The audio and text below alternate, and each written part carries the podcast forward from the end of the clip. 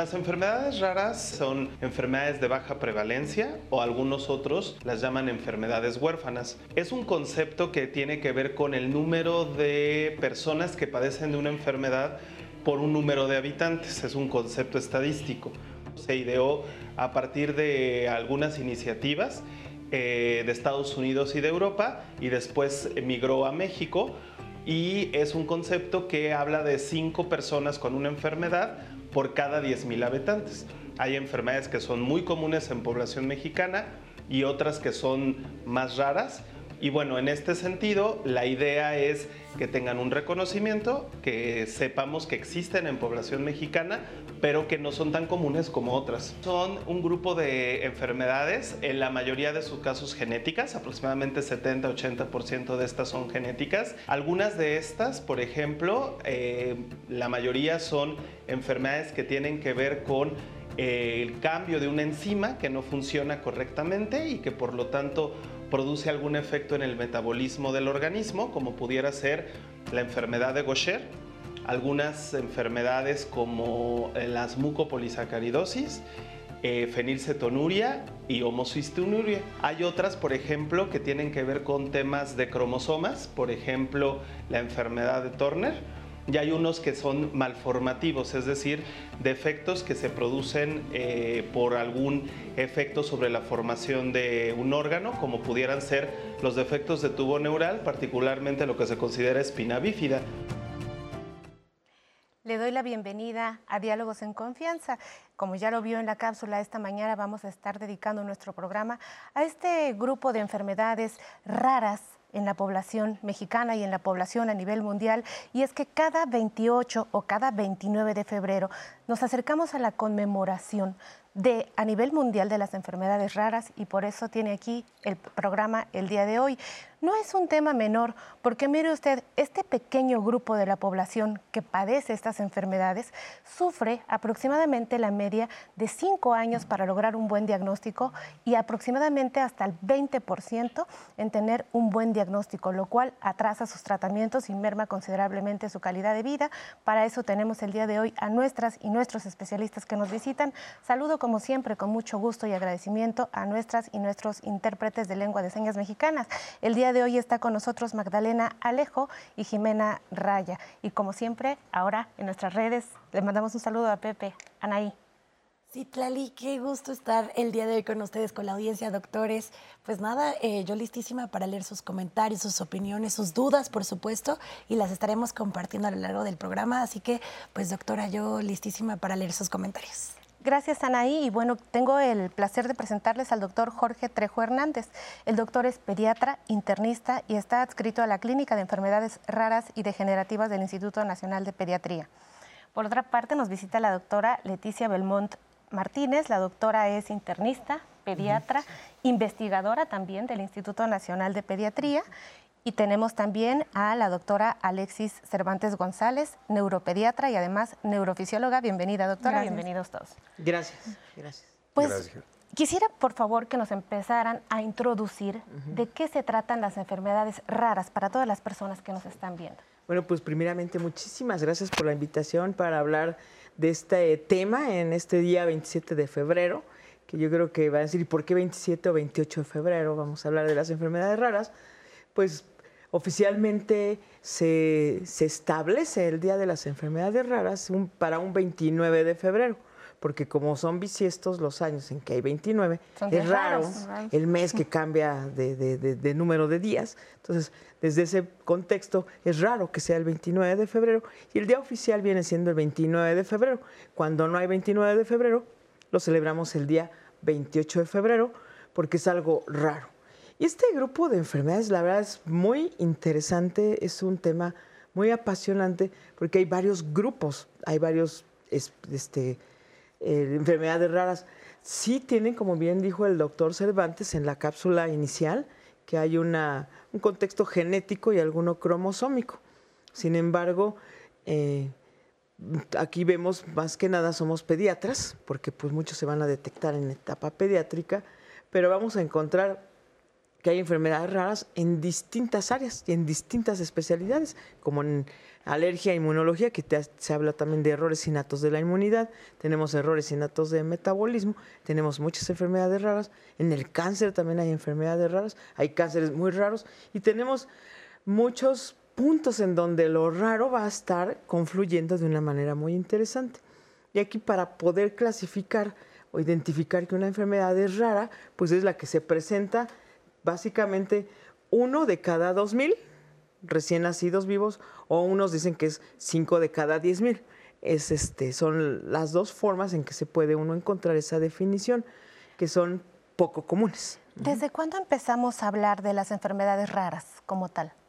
Bueno, el, por ejemplo, el Día Internacional o el Día Mundial de las Enfermedades realmente no tiene tanto tiempo, ¿no? Es un movimiento que tiene más o menos aproximadamente desde 2008, que, que, ha sido como en el que se le ha dado más, más auge a la, investigación o a la sensibilización de la población de estos, de estos diagnósticos. En, en realidad yo creo que eh, lo importante es justo, decimos enfermedad rara, pero realmente no es raro tener una enfermedad de este tipo, ¿no? Como le dice la doctora, a lo mejor ya estamos aquí sentados pediatras, pero no, no es, no es que sea exclusivo de la población infantil. Esta enfermedad le puede dar a cualquier persona en cualquier, disculpen, en cualquier momento de su vida.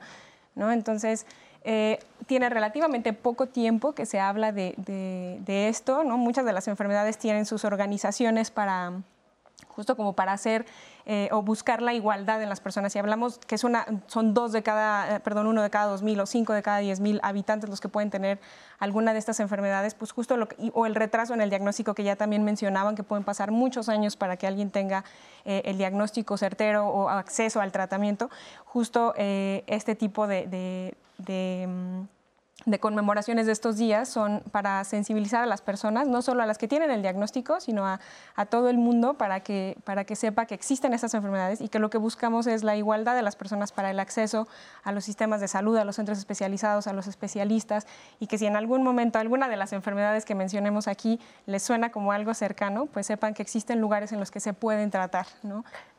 ¿Cuál es la diferencia entre una enfermedad que se conocía como una enfermedad huérfana y una enfermedad rara. Bueno, las enfermedades raras ya, ya lo eh, eh, ya lo mencionaron este, desde las puntas, desde varios enfoques. Eh, solamente quiero agregar que, que a nivel mundial el 8% de la población sufre una de estas enfermedades. lo cual quiere decir que pues aproximadamente 350 millones de personas padecen alguna enfermedad rara en todo el mundo. como mencionaron, muchos de estos eh, padecimientos a veces no se han detectado y actualmente no se han clasificado. ¿Por qué? Por de la rareza, por establecer bien cuál es el, el problema, a qué nivel está, si a nivel genético, a nivel molecular, a nivel del un paso del metabolismo, todavía se siguen haciendo muchas investigaciones al respecto. Las, y como tal, las enfermedades se les denomina enfermedades huérfanas porque aquellas este, pues no tienen todavía un, nombre específico o bien se les está eh, investigando y encontrando alguna eh, eh, cura o tratamiento en sí. ¿La población en general debe de conocer estas enfermedades que son tan extrañas? Yo creo que sí. Ah, ahora el, o sea, el objetivo de hablar de una enfermedad rara es para que se identifique y pues las que tienen tratamiento, pues se les puede cambiar la historia natural de la enfermedad. No todas las enfermedades raras cuentan con un tratamiento en este momento. Sin embargo, hay unas que sí. Y hay algunas que son, la verdad, muy sencillas de poderse eh, tratar como algunas deficiencias, por ejemplo, una deficiencia de biotinidasa, se le da biotina a megadosis y solo toma todos los días y puede tener una vida normal. Hay otras enfermedades como la fenilcetonuria, que es una enfermedad que se puede diagnosticar tempranamente por medio del tamiz y en México, por ejemplo, en el Instituto Nacional de Pediatría, donde nace prácticamente el tamiz en Latinoamérica, ahí desde 1972-73 se diagnostica la fenilcetonuria. Identificándola son, es una de las enfermedades en donde los pacientes con una dieta bien calculada y con una fórmula especial pueden llegar a tener una vida normal. Sin tratamiento van a tener retraso mental irreversible. Pero con un diagnóstico temprano y su tratamiento pueden tener un, este, un estado cognitivo normal, de cursar sus escuelas, la universidad, tener maestrías y doctorados. Y tenemos muchos profesionistas con esta enfermedad que están perfectamente bien, con algunas restricciones en la dieta que se han adaptado socialmente bien, porque pues ahora hay muchas modalidades de dietas, de alimentación, y pues ellos viven, eh, viven bien, con mucha mejor calidad de vida. Excelente. Pues si están de acuerdo, vamos a ver el, el, siguiente material en donde preparamos cuál es el panorama general que hay sobre las enfermedades raras. Vamos a verlo. El Día Mundial de las Enfermedades Raras se celebra el 28 de febrero o el 29 de febrero si es año bisiesto porque es un día raro. Eh, un día poco común. Y la idea es pues reconocer a este grupo de pacientes y a todo lo que involucra a estos pacientes, a las familias, a los cuidadores primarios, al grupo médico de médicos, enfermeras, psicólogos, nutriólogos que participan pues en fomentar, en tratar y en eh, visualizar estas enfermedades. Son enfermedades, en la mayoría, pues genéticas, son enfermedades que tienen, pues digamos, un curso en la mayoría crónico y en ocasiones puede estar asociado a discapacidad. No todas las enfermedades genéticas entran en el concepto de enfermedad rara, ni todas las enfermedades entran en el concepto de enfermedad genética. Por eso es muy importante la clasificación de estas. Hay algo que se llama odisea diagnóstica, que es algo es un concepto definido inclusive científicamente que es eh, un paciente con una enfermedad que es poco prevalente y que desafortunadamente el cuerpo médico a veces no la conoce o no sabe cómo abordarla, puede ir entre varios especialistas hasta que se tenga un diagnóstico definitivo. Este diagnóstico depende mucho de eh, pues el conocimiento del médico, pero también del acceso a pruebas para poder diagnosticarla. Puede pasar entre varios médicos y años, inclusive 10, 20 años, en el que se ha diagnosticado una, una enfermedad de esta. En el momento actual son 20 reconocidas por México, pero a nivel internacional sabemos que existen más de 6.000 enfermedades que están eh, consideradas como enfermedades raras o de baja prevalencia. Poco a poco, las instituciones mexicanas, mediante diferentes procesos, han tratado de incluir cada vez más y más de estas enfermedades. Bien, una vez que tenemos claro cuál es el panorama general, a mí me gustaría preguntarles a ustedes cuál es el criterio que se toma para ingresar o sacar de la clasificación que se conoce a las enfermedades raras. Doctor. Bueno, eh, pues ya, ya lo habíamos comentado. Muchas de las enfermedades raras, como se presentó en el video, son aquellas enfermedades que se pueden presentar algunas desde el nacimiento, que eh, tienen un curso crónico, pueden o no tener eh, tratamiento, pero su, el criterio principal pues, es que tengan una baja prevalencia. ya lo mencionaron, 5 de cada 10 mil, y muchas de estas enfermedades pues están clasificadas a nivel mundial y se considera que aproximadamente 7.000 enfermedades raras existen en todo el mundo, aunque algunas se han ido incorporando. Claro. A propósito de, este registro que se lleva en México, o sea, nos gustaría saber, aparte de, esto que bien nos indica, doctor, saber quiénes eh, deciden cuáles son las enfermedades que ingresan a este registro. Eh, bueno, a nivel internacional se conocen las 6.000, 7.000. En realidad no tenemos un número exacto de, enfermedades raras perfectamente. Este, eh, hay, un, hay un sitio en donde se están ingresando todas y se pueden encontrar los nombres poco comunes y las frecuencias, porque también tenemos enfermedades raras y también ultra raras, en donde la frecuencia son, si son de más de un millón, no es lo mismo que sea uno de cada dos mil, a uno en cada doscientos mil o hasta más de un millón. Entonces, si hay raras y hay ultra raras, que eso también nos ayuda a ver la, frecuencia con la cual nos vamos a encontrar unas enfermedades. Retomando un poquito, ¿por qué la población en, general debe conocer estas enfermedades? Primero, pues sí, porque hay unas que sí tienen tratamiento, pero las que se presentan con más frecuencia sea, de acuerdo a sus frecuencias, que va a ser más fácilmente que se puedan identificar a través de pruebas de diagnóstico temprano, de algunos tamizajes, pues es importante que la población las conozca porque sí existen herramientas eh, tecnológicas para el diagnóstico desde la etapa del recién nacido y buscar intencionadamente aquellas que se presentan más, porque aquí hay otro factor que no hemos tomado en cuenta, hablando de que son enfermedades genéticas, son la consanguinidad y la endogamia, en donde ubicando perfectamente, si nosotros conocemos a nuestra población y en toda la República Mexicana, vamos a encontrar eh, zonas en donde por la endogamia, ¿sí? O por la consanguinidad va a haber más frecuentemente ciertas enfermedades, ¿sí?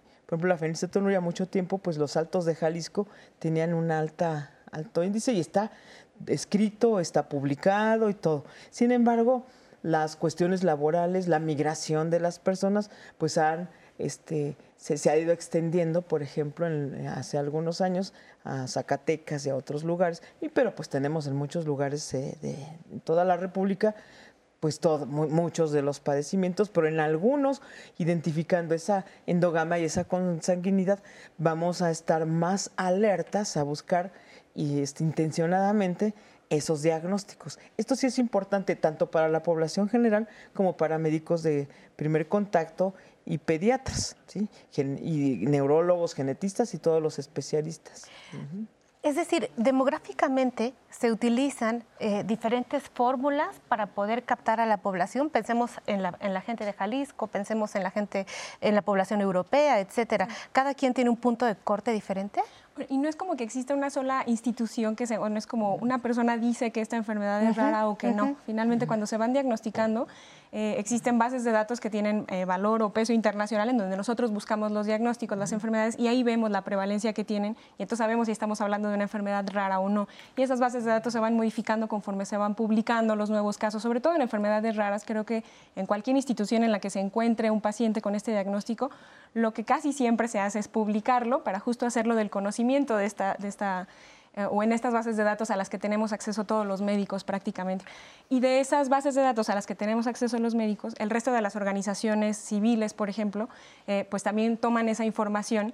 Em, y ahí van haciendo como más ruido de estas enfermedades o captando más familias que pueden tener o que sospechan que pueden tener este tipo de enfermedades, acercándolas a los sitios en los que se puede hacer el diagnóstico y demás, pero no es como que tengan una base de datos eh, solo en un estado y demás. Así vemos que tienen ciertas tendencias, ¿no? De encontrar probablemente más diagnósticos en ciertas áreas por diferentes factores de riesgo y demás, pero, pero no es como que exista un solo sitio o, un solo centro de referencia. En México es complicado, en particular por esto, porque justo son pocos hospitales los que pueden tener acceso a tantos especialistas, a tantos estudios, ¿no? Ya lo mencionaban también en la cápsula, que estas, estos niños o estos pacientes y sus familiares peregrinan por muchos lugares, pasan por muchos médicos, por muchas baterías de estudios. Entonces, si lo pensamos desde ahí, sabes que en México no hay muchos lugares en los que puedas llegar a tener acceso a ese, a ese tipo de, herramientas diagnósticas, a ese tipo de, especialistas que realmente van a pensar en, en estos diagnósticos. Entonces, se vuelve complicado en, Doctores, yo tengo una pregunta. Ustedes están hablando sobre los factores o las características que puede tener una enfermedad rara y la audiencia eh, justamente nos preguntaba esto.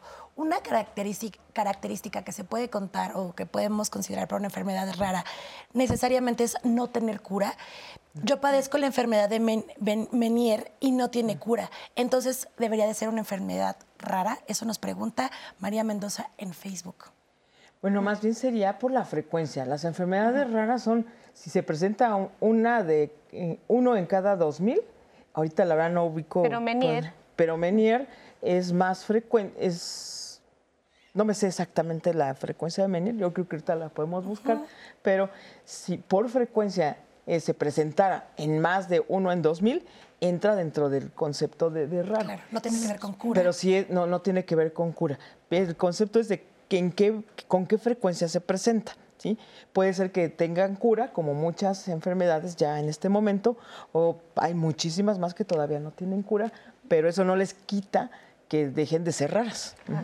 O al contrario, hay enfermedades como muy comunes, por ejemplo, diabetes no es una enfermedad curable, es una enfermedad controlable y eso no la convierte en una enfermedad rara. Es básicamente lo raro viene por la prevalencia, por la baja prevalencia que tienen en la población general, pero no tiene que ver con el tratamiento ni con el pronóstico necesariamente. Si lo hacemos como muy general, pues sí, las enfermedades raras habitualmente inician en la infancia, no todas. Habitualmente tienen un curso crónico y degenerativo, pero no todas. Pueden tener un tratamiento eh, o no tener un tratamiento específico, pero eso tampoco necesariamente modifica eh, todo el curso de la enfermedad, todo el pronóstico. ¿no? Finalmente yo creo que aunque no tengamos un tratamiento específico, eh, siempre se puede ayudar a, controlar una, una enfermedad de alguna forma. ¿no? Doctor, doctor Alexis, usted mencionaba ahorita algo muy importante que es que no pasa por los ojos de los médicos y que tardamos muchísimo tiempo en diagnosticarlo. ¿Por qué México está en esto? ¿No estamos preparados a nivel del primer nivel de atención? ¿O qué es lo que está pasando para que la gente tenga que estar peregrinando, como usted también lo dijo hace un momento, tantos años sin un diagnóstico y sin una atención verdadera para las personas? Bueno, no es un problema solo en México, creo que la dificultad para el diagnóstico de enfermedades raras es algo universal. Yo digo que en México probablemente lo que lo dificulta más es que los hospitales grandes están muy centralizados, ¿no? si pensamos en, el lugar al que yo puedo ir para hacerme un diagnóstico, si tengo un familiar o mi hijo tiene una enfermedad que me está costando trabajo eh, o les está costando trabajo a los médicos diagnosticarla, pues tengo pocos lugares a los que puedo ir, ¿no? La Ciudad de México, probablemente en Guadalajara también hay unos, pero si pensamos, pues son ciudades grandes y son pocos hospitales si, si pensamos en toda la población, ¿no? Entonces, si tú llegas de primera intención con el médico de primer contacto, pues muchos de ellos están acostumbrados a las enfermedades más comunes, ¿no? Entonces va a costar trabajo que si nunca hemos visto o, nunca lo hemos ni siquiera leído, eh, pues aunque yo vea al paciente, aunque yo vea sus síntomas, digo, y aparte los síntomas pueden ser muy variables, o puede ser un abanico de síntomas e incluso dentro de la misma enfermedad variar, entonces se vuelve complicado porque justo son enfermedades que no vemos todos los días, que no vemos en todos los hospitales en los que nos formamos, pero eso yo creo que es un problema eh, global. Solo en México se vuelve un poco más complicado porque los hospitales grandes que tienen a todos los especialistas, pues son muy poquitos. Sí, además tenemos que partir desde la formación como médicos. Tanto en México como en muchos países no está incluido en el programa académico de la formación como médico estos temas. Incluso dentro de la residencia de pediatría y algunas otras, no es una materia exclusiva. Entonces, ah, con el paso del tiempo y ya con el conocimiento de, que, ha habido en los últimos años, sí se ha incluido, pero como una alguna cuestión, eh, un simposio, un curso, un, día, eh, a nosotros, bueno, a mí me, nos invitan a mi, mi laboratorio algunos hablar en pregrado poco, ¿sí? Incluso no todos los hospitales de pediatría tienen acceso a tener un poquito más de contacto con estos padecimientos.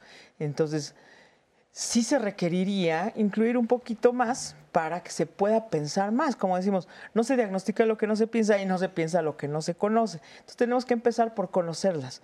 Ahora, también la forma de presentación es muy complicada porque puede ser más bien no complicada, puede ser tan simple, ¿sí? Los datos que pueden presentar los pacientes son a veces datos comunes, ¿sí? Y a través de datos y de signos y síntomas comunes hay que llegar a diagnósticos poco comunes, que lo cual pues dificulta que un paciente tenga un diagnóstico a veces oportuno y sí hemos visto pacientes que van desde 5 hasta 40 médicos y que van desde tres meses o tres años hasta 50 años.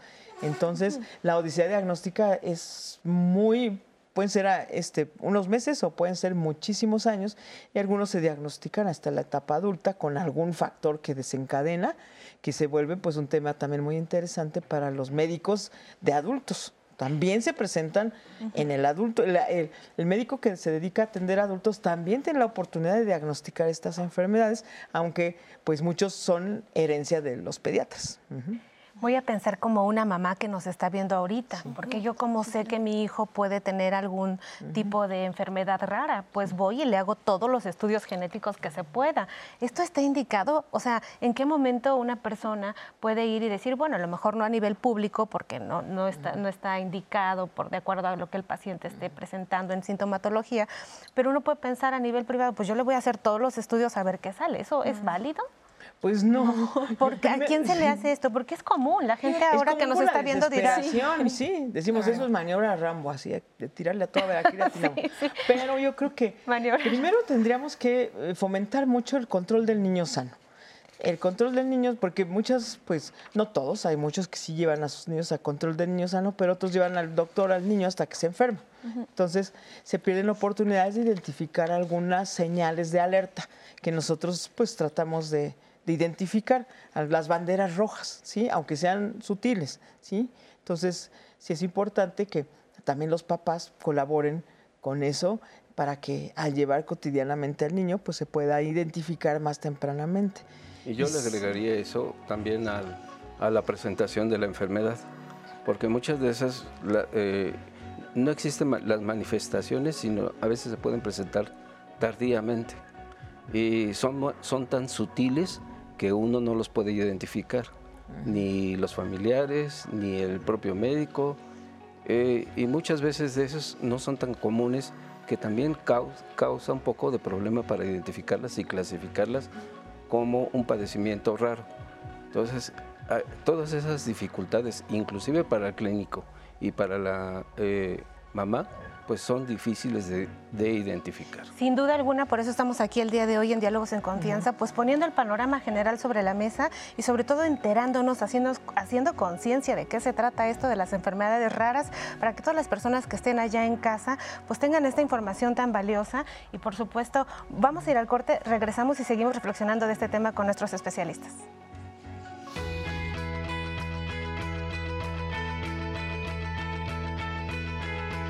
El Día Mundial de las Enfermedades Raras es para crear conciencia sobre las personas que padecen esta condición y puedan recibir un diagnóstico y tratamiento que les garantice una mejor calidad de vida. Pues estamos de regreso a su programa Diálogos en Confianza. Ustedes saben que todos los días de la semana tenemos temas súper interesantes. Por supuesto empezamos y arrancamos la semana con el pie derecho, con lunes de salud, pero el día de mañana también seguimos la conversación interesante. Y yo sé que ha sido varias de, eh, varios comentarios de ustedes, dudas sobre la crianza libre de violencia. Esto es fundamental. Ustedes nos han pedido herramientas, nos han pedido consejos. Creo que es momento de hablarlo. Eh, por supuesto, em, visibilizar el tema de violencia ahora en casa, que es algo muy común en nuestro país. Así que veamos, conversemos, erradiquemos y ustedes van a tener todas las herramientas el día de mañana, así que no se lo pueden perder.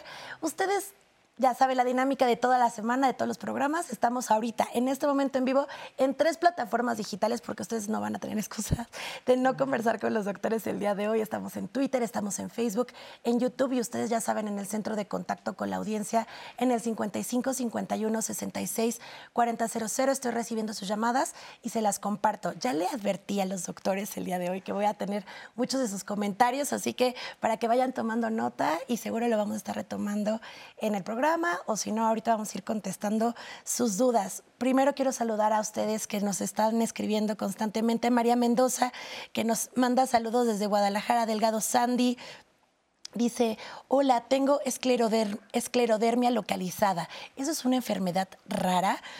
Bueno, igual eso sí, podemos decir sí y no, ¿verdad? Doctor, ¿sí? Sí, sí, pues sí, sí.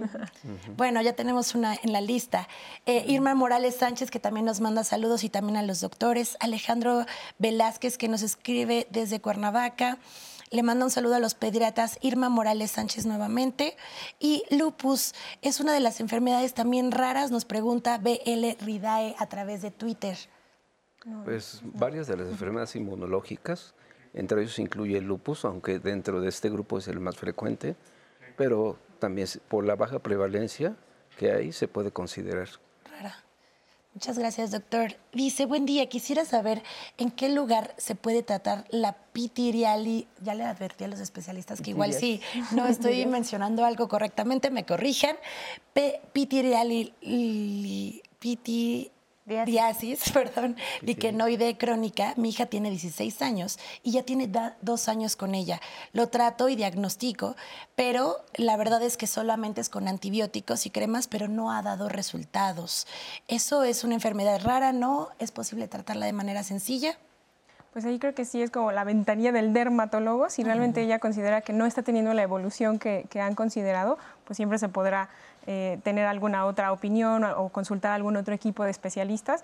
Eh, en realidad hay bases de datos en las que podemos revisar. Por ejemplo, veo que muchos tienen la duda de, a ver, me hicieron este diagnóstico, ¿tengo una enfermedad rara o no la tengo? ¿no? Podemos después subir alguno de los links en los que todos pueden eh, accesar y viene como un glosario. Entonces, si tu enfermedad empieza con la P, por ejemplo, pues vas a la P y buscas pitiriasis y, ya te das cuenta ahí si realmente es una enfermedad rara o no, viene la prevalencia, vienen justo los síntomas más frecuentes y todo esto. Y creo que eso te puede dar mucha, eh, mucha orientación de, qué especialista es el que se encargaría de, verte. Si tienes alguna duda que tu médico ahorita no está pudiendo resolver, pues entonces siempre puedes encontrar eh, a alguien más que, pueda, eh, incluso ahorita yo creo que la medicina ha cambiado mucho. Antes éramos como el médico que sabía poquito de muchas cosas, ahora es al revés, ¿no? O sea, sabemos mucho de poquitas cosas. Entonces seguramente va a haber algún especialista en PT en algún, en algún lugar que pueda resolver todas las dudas de, ellos. Entonces, justo estos sitios son los que nos ayudan a que la gente que tiene, que tiene dudas sobre sus diagnósticos, sobre sus tratamientos, sobre sus síntomas, pueda tener algún lugar donde consultarlos, donde tener información, que, donde el, lenguaje es muy para, para los no médicos y de ahí tener algo más de, de, orientación hacia dónde debo ir, qué es lo que parece que tengo, si es raro o no es raro, ¿no? Porque justo eh, muchas de las enfermedades, o sea, no todas las enfermedades raras tienen estos nombres exóticos y difíciles de, pronunciar, ¿no? Hay algunas que seguro nos pueden sonar porque alguien eh, cercano o incluso algún familiar las puede tener, ¿no? Acidosis tubular renal también está considerada una enfermedad rara, el accidente vascular cerebral isquémico en pediatría lo es, la úvula bífida, o sea, no sé, son muchísimas que, que, que, no es que sean las de los nombres exóticos o las que tienen eh, difíciles de, pronunciar, no es así. Muchas de las enfermedades, como les decía al principio, o sea, sí son enfermedades raras, sí son poco prevalentes, pero no es raro tener una enfermedad rara. Doctora Alexis, creo que contestaste una duda súper importante. Prometemos dejar estos links que nos compartas en las redes sociales para que ustedes eh, lo puedan consultar, porque es varias de las preguntas que han hecho en redes, eh, pues sí, prácticamente nos preguntan si su enfermedad es eh, considerada rara.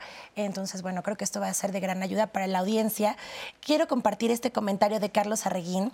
Dice, porque los estudios genéticos, ojo, este comentario ya lo mencionamos en el panel, pero ha sido muy constante en la audiencia de por qué los estudios son tan caros y según nos dijeron que también eso solamente se hacen en ciertos países, por ejemplo en Alemania, se toma la muestra aquí en México, pero se manda a otros lugares, sale muy caro. Em, específicamente, Carlos Arregui nos pregunta de los estudios genéticos. Tenemos una cápsula sobre esto, que son las pruebas genéticas. Prefiero que escuchemos esta cápsula, hablemos, escuchemos lo que nos, nos va a decir el especialista y luego regresamos a hablar y contestar esta pregunta, Carlos, que creo que es muy importante. Vamos a verla y regresamos. Bueno, se pueden diagnosticar un sinnúmero de enfermedades desde el punto de vista genético. Algunas las diagnosticamos haciendo un cariotipo, que es el análisis de los cromosomas. Todas las células de nuestro organismo tienen 46 cromosomas, excepto las células germinales. Los ovarios tienen 23 cromosomas en el mejor de los casos, idealmente, y el esperma otros 23. Y así cuando lo fertiliza, se conserva la especie y volvemos a tener 46 cromosomas. Si la célula se equivoca y manda un cromosoma de más o de menos, pues esa persona va a estar mal. Y lo diagnosticamos haciendo estos estudios. Cariotipo, se toma sangre y listo. Pero el cariotipo también lo podemos hacer prenatalmente en líquido amniótico lo podemos hacer en médula ósea en las leucemias, lo podemos hacer en piel y luego tenemos otro grupo de estudios de genética que se llaman estudios de genética molecular y esos buscan la alteración de un gen específico o de un par de genes específico y entonces llegamos a diagnósticos moleculares. Cuando tenemos una pareja que ya ha tenido un hijo afectado de una enfermedad rara que estas habitualmente se heredan en forma autosómica recesiva. Quiere decir, el papá es portador, pero es sano porque el otro gen está bien. Entonces él sí tiene un gen mal, pero el bueno hace que no tenga la enfermedad. Si la mamá tiene la misma condición, ellos tendrán en cada embarazo un 25% de riesgo de que repita. Cuando ya tenemos estudiada y caracterizada esa mutación o esa alteración en el DNA, podemos incluso hacer diagnóstico prenatal en líquido amniótico. Entonces ya sabes con qué enfermedad van a ser el bebé y eso te permite estudiarlo desde el principio y manejarlo desde el principio, darle tratamiento. Es muy importante realizar el tamiz metabólico neonatal porque es una prueba que justamente nos permite diagnosticar a los bebés desde que nacen. Se realiza entre las 48 y 72 primeras horas de vida del bebé. Es una prueba muy fácil de tomar, es un piquete en el talón, se pone la muestra en un papel filtro especial y se manda a analizar. Recordemos que los tamices son estudios que, que no tienen valor diagnóstico, pero sí captan en la población a quién hay que hacerle estudios específicos. Por ejemplo, si el tamiz dice que está mal la TCH y la T4 y eso apunta muy fuertemente hacia hipotiroidismo, se le avisa al pediatra y el pediatra tendrá que pedir un perfil tiroideo, confirmar el diagnóstico y empezar a darle tratamiento al bebé. El tamiz es un estudio que nos ayuda mucho en medicina preventiva gran oportunidad para reconocer la labor de los genetistas. Un día en vísperas de, las de, de, la conmemoración de las enfermedades raras, pues la labor que hacen es titánica y al parecer pocas veces volteamos a ver esta gran especialidad del área médica. Un abrazo y reconocimiento a todos los genetistas que hacen posible pues, que se detecten este tipo de alteraciones. Ahora, doctores, quisiera saber... Eh, todas las personas, ¿quiénes son candidatos para estos estudios que hemos visto en la cápsula y ¿cuáles son los puntos de corte que ustedes encuentran en un paciente que están evaluando? O ahorita, pues la mayoría de ustedes, todos son pediatras, en un, en una, en un niño para considerar que pues empieza este algoritmo de diagnósticos.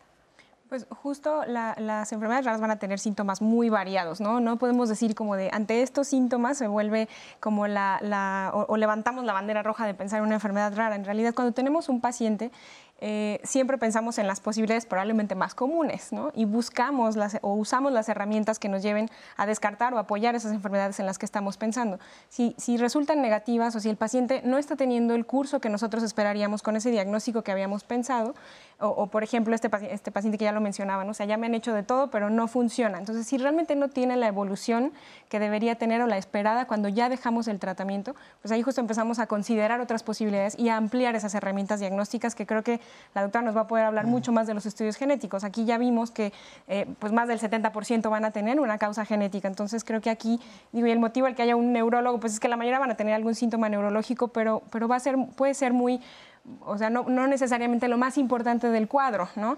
Pero, pero sí, el, estudio de genética, cuando ya estamos pensando que puede ir hacia allá la posibilidad, se vuelve pues el médico más importante en, la, en, la, en, el, en el abordaje diagnóstico. Pues qué fortuna tener la doctora Belmont bueno, aquí lo más importante, sí, lo más importante, uno, eh, las pruebas, como dijo bien la doctora Edna Puro, a través del tamiz neonatal, se incluyen una serie de padecimientos. Entonces, si sale algo, ella misma lo mencionó, un hipotiroidismo, se tiene que confirmar.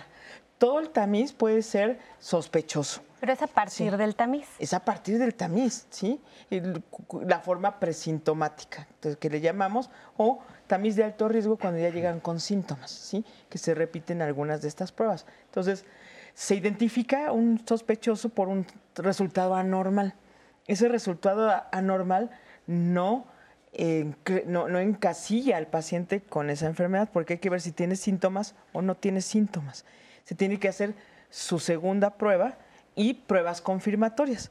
Por ejemplo, de las pruebas, de las enfermedades que se incluyen en el tamiz, se tienen que, eh, se cuentan con las herramientas, por ejemplo, del HPLC, que es un, un cromatógrafo de alta resolución, y se hacen determinación de ciertos metabolitos en sangre, en plasma en papel filtro con el Tandem Masas, que es un equipo muy sofisticado, altamente, o sea, de mucha alta tecnología, que puede procesar hasta más de 50 analitos. Entonces ahí, se, con la gotita de sangre, se puede este, identificar. Y en la orina también hay ciertas alteraciones que salen en el tamiz en donde nos invitan o nos obligan a hacer ácidos orgánicos en orina y algunos otros estudios en orina. Entonces hay una batería bioquímica, o sea, primero tenemos que partir de confirmaciones un poquito más bioquímicas y correlacionarlas con la clínica. Sabiendo ya confirmando este diagnóstico bioquímico y clínico, nosotros podemos complementar con el estudio genético. Ese sería el primer punto, porque hay mutaciones diversas de cada enfermedad. Eh, por ejemplo, en la fenilcetonuria hay unas que pueden responder a un medicamento y otras no. Otras van a ser de dieta y fórmula y otras sí van a responder a su medicamento. Y en otras enfermedades pasa exactamente lo mismo. Por ejemplo, las acidemias, los defectos del propio nato, pueden ser, así se llaman, ¿eh? aunque se oiga medio feo. aunque se oiga raro. Pero así se va, va, a salir este, una C3 en toda la lista del tamiz y esa C3 nos obliga a tomar ácidos orgánicos en orina y ver si puede ser a lo mejor acidemia metilmalónica pero hay varios tipos. Es decir, algún tipo de problema con alguna enzima, con algún tipo de factor que hace que nuestra célula esté comunicando y esto puede ser tan vasto y tan diverso como enfermedad. ¿Sí entendí bien? Sí, sí, sí. Y, y este estudio en este, en este caso que estoy exponiendo, el estudio genético es complementario para poder este, tener pues abordajes más, más, dirigidos, porque en una metilmalónica eh, puede requerirse también dieta y fórmula o solamente en unas variantes que son defectos de cobalamina. ¿Y metilmalónica es? Es una enfermedad rara. Es el nombre de la enfermedad. Sí, es una acidemia rara. ¿Qué tiene que ver con? Con el ácido metilmalónico, que se puede identificar por el tamiz. Y aquí vemos, por ejemplo, puede ser desde que usen megadosis de, vitamina B12, nada más, o tener una dieta y una fórmula. Ese sería un, un proceso ordinario, más o menos, de un paciente que se diagnostica por tamiz. Pero Doctora si yo tengo una pregunta, perdóname. Es que varios ya nos preguntaron en ah, redes y creo que yo también me sumo a esta pregunta. Eh, ¿a qué, qué, es el tamiz específicamente? O sea, ¿qué es, ¿a qué te refieres? El tamiz, pues es, el tamiz metabólico es la prueba que dijo en la cápsula la doctora Edna Ispuru, es la prueba que se les hace de, de, de la gotita de sangre en el talón, que es como más se conoce. Pero ese tamiz es el que le hacen a los niños cuando salen nacidos, los recién nacidos cuando salen del hospital. Y yo sé que hay eh, diferentes tipos de tamices, ¿no? Es que incluye, hay unos que y ese tamiz del que usted nos está hablando de la gotita, ¿es el que se hace en todo el sector público o no se hace en todo el sector público?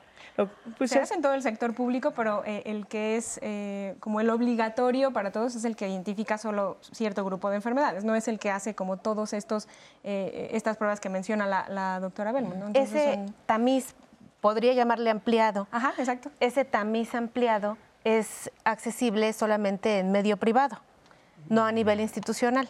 En algunas instituciones ya están implementando, han ampliado su su panel de, metabolitos que pueden identificarse.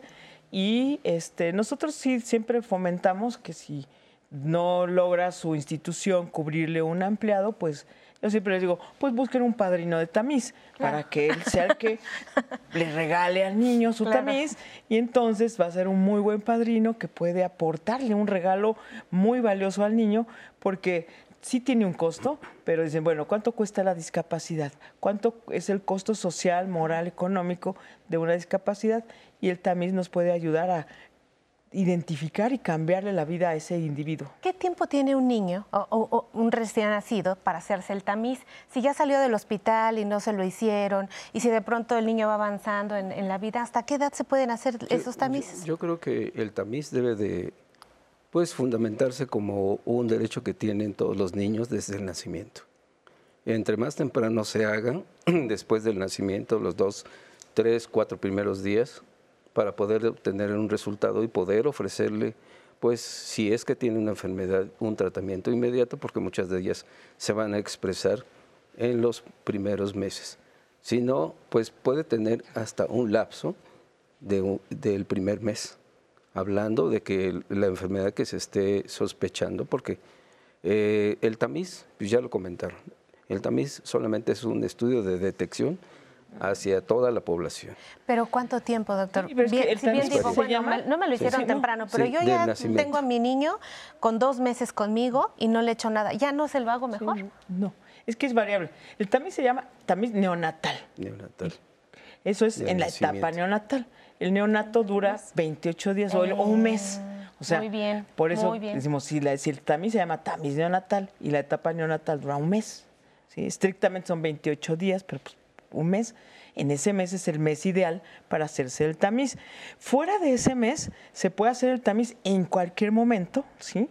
Y sobre todo si el paciente empieza a tener ciertos síntomas, síntomas simples. Por ejemplo, hay niños que tienen eh, anemia o tienen infecciones recurrentes o que tienen eh, vómitos también recurrentes, que se detiene la talla, el peso, que se deshidratan, con retraso psicomotor, que no tienen las habilidades que están, eh, que se les exige más o menos para su desarrollo normal de acuerdo a la edad.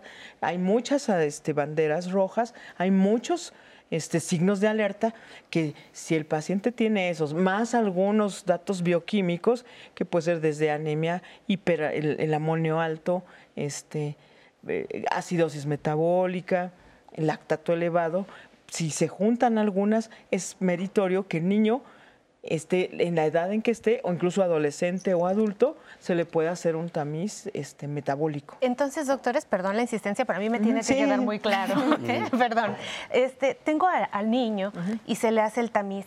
Si no le hicieron el tamiz al salir del hospital, tiene el periodo neonatal, que es hasta 28 días, para que le hagan un tamiz. Y si tiene un buen padrino, un tamiz ampliado. Y si los papás quieren, hacerle el tamiz ampliado. Y después de eso, si el niño tiene alguna situación, algún problema médico, clínico, que la mamá o algún familiar esté refiriendo, y aparte hay alteraciones en sus niveles de sangre, se vuelve candidato a estudiar más a fondo esto que es el tema genético, con las técnicas que usted nos dice. ¿Cuál es el caso de identificar que la enfermedad tiene un origen genético? ¿Se va a arreglar? ¿No se va a arreglar? ¿A mí para qué me mm. sirve saber que tiene las enfermedades genéticas hasta el momento la mayoría ya hay terapia génica, pero en algunas enfermedades, pero no tienen cura. Entonces, el estudio genético hay pacientes que bioquímicamente y clínicamente ya se pueden hacer el diagnóstico, pero en otros sabemos que el paciente sí tiene algo, lo bioquímico no nos dan algo muy claro y entonces es cuando se solicita la interconsulta a genética para que escoja el estudio genético adecuado para el paciente. Y eso nos ayuda a poder saber un poquito más la enfermedad. Hay pacientes que sí, los estudios bioquímicos o incluso el tamiz puede salir normal, pero su curso clínico no es normal, tienen otros datos, entonces se hace el estudio, bueno, se hace, se aborda de manera multidisciplinaria, pues con el neurólogo, el pediatra, al genetista, el oftalmólogo. El oftalmólogo también es de mucha utilidad en estas enfermedades y nunca va a estar por demás que pase por una valoración oftalmológica porque nos puede dar algún dato eh, que pueda dar orientación. Y el estudio genético pues ya va a ser específico puede ser complementar, para complementar ya lo que es el estudio, el diagnóstico bioquímico, o puede ser un estudio genético totalmente orientado porque no tenemos ningún dato este, que nos pueda ayudar a saber qué tiene el paciente. Sí son caros porque las metodologías y los equipos que se requieren son caros, no todos, no todos los hospitales los pueden disponer, muchos se envían a distintos lugares, sin embargo hay varios institutos, por ejemplo nuestro instituto, nuestro laboratorio, sí se hacen algunos estudios bioquímicos, todos están perfectamente protocolizados porque corresponden a nuestras líneas de estudio. Entonces también es importante ver qué líneas de estudio de investigación tienen algunos hospitales, porque ahí pueden canalizarse a, algunos pacientes, no a todos, porque pues tenemos un sistema de salud un poquito eh, diverso. Entonces, eh, con el tiempo pues se tienen que seguir formando pues algunos equipos y estamos pues creciendo y tratando de que se se establezcan más grupos. Perfecto. Nosotros sabemos aquí, sí, doctora. No, digo, la utilidad justo del tamiz es identificar en la etapa presintomática, creo lo, lo que decía la doctora. Entonces, sí, hace ratito tú lo, lo, mencionabas, ¿no? O sea, todos los niños deberían tener ese, ese derecho y ese acceso a un tamiz porque pueden o, pueden tener alguna enfermedad que en ese momento no les dé muchos síntomas, pero en el momento en el que dé síntomas probablemente sea muy tarde o ya haya secuelas irreversibles. Entonces, justo el tamiz lo que intenta es identificar enfermedades que pueden tener síntomas muy vagos o muy inespecíficos o que tengan un curso muy silente. Entonces, por eso todos los niños deberían de tenerlo desde el periodo neonatal, ¿no? Porque si en ese momento logramos hacer un diagnóstico y dar un tratamiento oportuno, pues ni siquiera vamos a ver síntomas probablemente de, esas, de ese tipo de enfermedades. Y la otra es, yo creo que los médicos nos dividimos en dos grandes grupos, los quirúrgicos y los no quirúrgicos. Los que no somos quirúrgicos vendemos información, ¿no? O sea, eso es lo que yo le ofrezco a mi paciente, que sepa eh, qué diagnóstico tiene, eh, cuál es el panorama, hacia dónde va, cuáles son las opciones de tratamiento, si una no funciona, qué sigue, eh, qué, espero yo de mi enfermedad, qué me puede suceder en el transcurso del tiempo. Entonces, justo creo que, que este, este tipo de estudios o el tener el diagnóstico genético, el diagnóstico específico, te ayuda justo para eso, para tener información de qué herramientas hay disponibles en este momento, dónde, cómo las puedes conseguir y si algo no pasa como tú quieres, qué otras opciones tienes. Entonces, por eso se vuelve tan importante el diagnóstico y las diferentes herramientas que aunque costosas, siempre hay forma de tener acceso a ellas. Claro, y decía uno de los pacientes muy queridos, Fermín Ponce de León, que tenía síndrome de Jalil, este, que les da identidad. No solamente es un tema superficial, sino saber quién soy y qué diagnóstico tengo pues me hace ya ocupar un lugar, estar buscando personas que compartan el mismo padecimiento que yo en todos los lugares del mundo. Y hemos visto en redes sociales algo bellísimo que se ha ido dando, ¿no? sí, eso es bien importante. El paciente debe estar informado, la familia debe estar informada y pues agruparse con los que tienen algo en común. Entonces, les da la identidad. Vamos a ver qué dicen las redes, Anay. Tengo esta llamada de Felipe Pérez que me parece fundamental ponerlo en la mesa. Dice, hay distintos niveles de atención en el apoyo psicológico de las enfermedades raras en función de la complejidad de las necesidades que vayan apareciendo durante el proceso de la enfermedad. A mayor complejidad se requeriría la intervención de algún profesional en psicología o psiquiatría y no solo para el paciente, también para los familiares. Nos pregunta Felipe Pérez en llamadas. Yo creo que tener eh, cualquier enfermedad, cualquier diagnóstico te hace pasar por un duelo finalmente, ¿no? O sea, aceptar que tienes ese diagnóstico, eh, probablemente pasamos justo por todas esas etapas, ¿no? Como de lo niego, no lo acepto y ya después empiezo a, negociar conmigo mismo y, entiendo que tengo tal diagnóstico y, demás, ¿no? Pero creo que funciona. Eh, funciona mucho. sí, es que yo creo que al menos en los pacientes que nosotros tenemos, eh, sí, sí, sí es importante la, intervención psicológica, mm. ¿sí? el apoyo.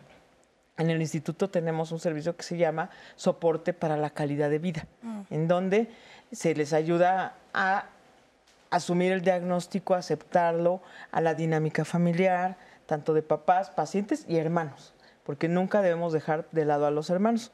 Muchos se tienen que también estudiar y también se les da el apoyo, porque quedan este, pues son parte de la familia. Y los cuidadores también. Esto en cualquier momento, no nada más cuando ya están como muy graves, porque sí, hay distintos momentos. Muchas de estas enfermedades pues son multifactoriales, ¿no? Entonces hay que eh, hacer que intervengan muchos profesionales y no solamente el de salud mental, el psiquiatra, el psicólogo, el sociólogo, eh, la trabajadora social, para ofrecerle todavía otras herramientas a esa, a esa población, rehabilitación y toda una serie de profesionales que tienen que interactuar, sobre todo en, algunas enfermedades que son muy complejas. Sí, pero la intervención psicológica sí es bien importante porque ahora ya con el tratamiento de muchas enfermedades los pacientes no se mueren, porque antes decían, es que todos se mueren y todos tienen discapacidad o retraso mental. No tenemos profesionistas de todo y sí. Bueno, hay una realidad diferente, doctora. Nos va a seguir contando después del corte. Y usted recuerde que estamos completamente en vivo. Vamos al corte y regresamos a Diálogos en Confianza.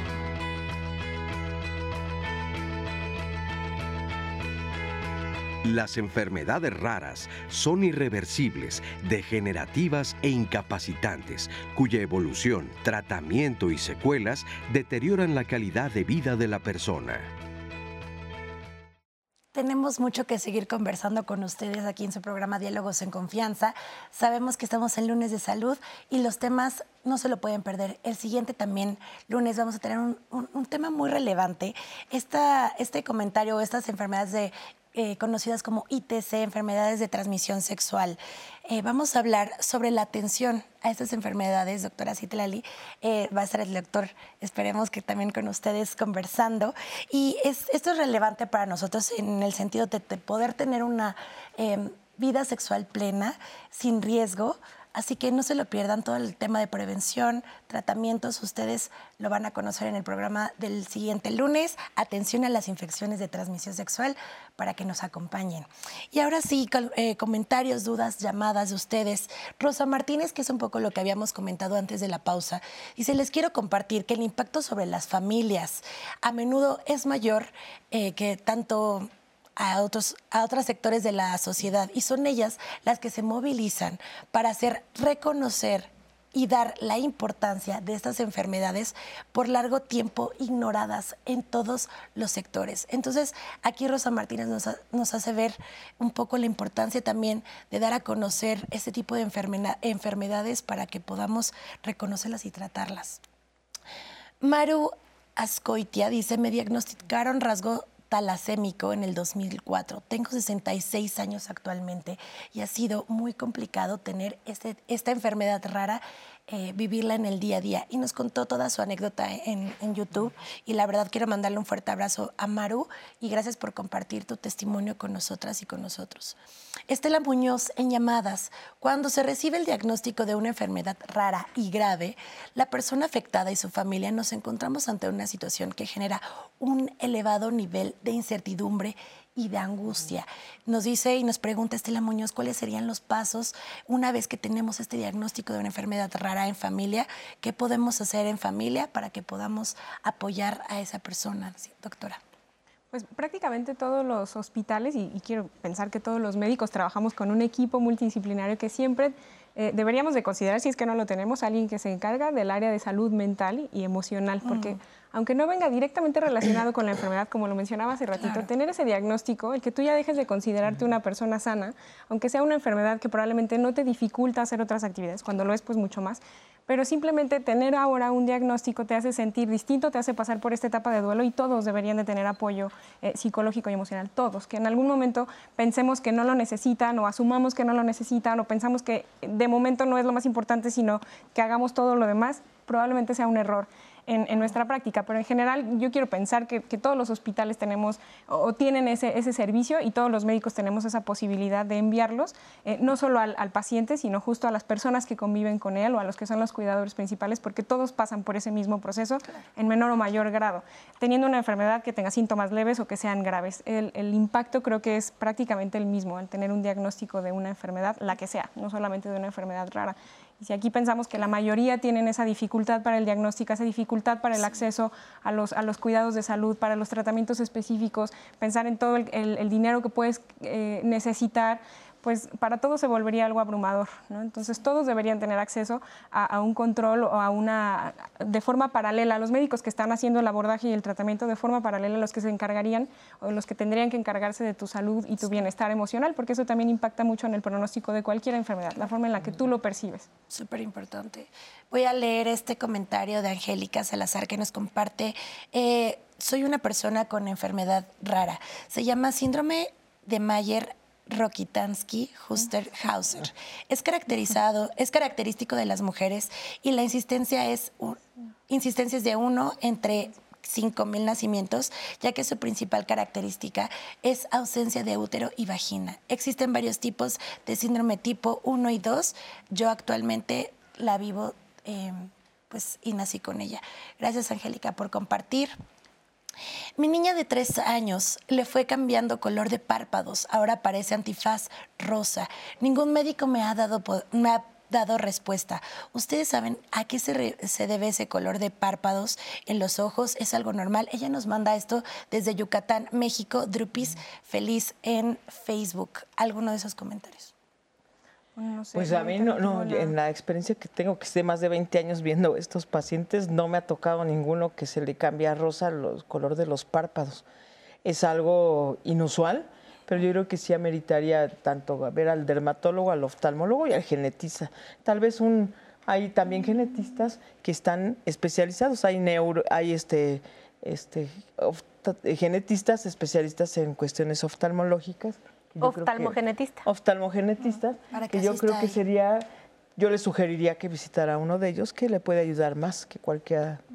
De los otros. Y con algo que mencionaste también, creo que muchos de los esfuerzos para que estas enfermedades sean cada vez más conocidas es justo un esfuerzo no médico, o sea, es ese esfuerzo de las familias, de los cuidadores, de los mismos pacientes, los que hacen que, que salga a la luz esta información. ¿no? Entonces, justo eso es, eso es algo súper importante, o sea, que existan estas, estas organizaciones, estos sitios web, estos eh, movimientos en redes sociales, eso es por los, por los mismos pacientes y sus familiares. ¿no? Actualmente no es algo que organicemos nosotros, son esfuerzos de ellos.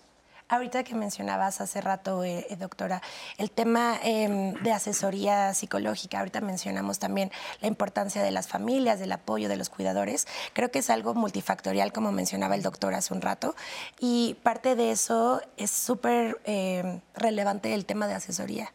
Y ya hablamos de psicología, pero también vamos a regresar ahorita a la asesoría genética, que es fundamental para eh, aquellas personas que son diagnosticadas con enfermedades raras. Así que vamos a ver esta cápsula que va a ser de gran utilidad para ustedes y regresamos a seguir conversando.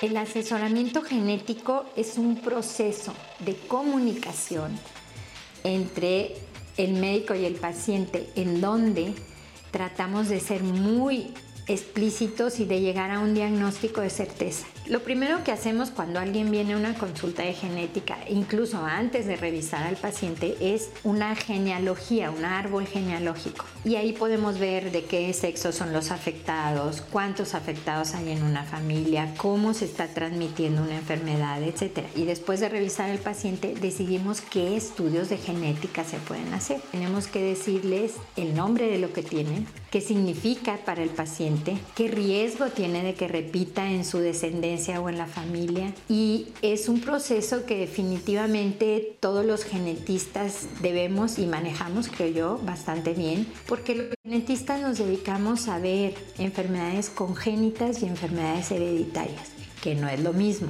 Congénito quiere decir que nació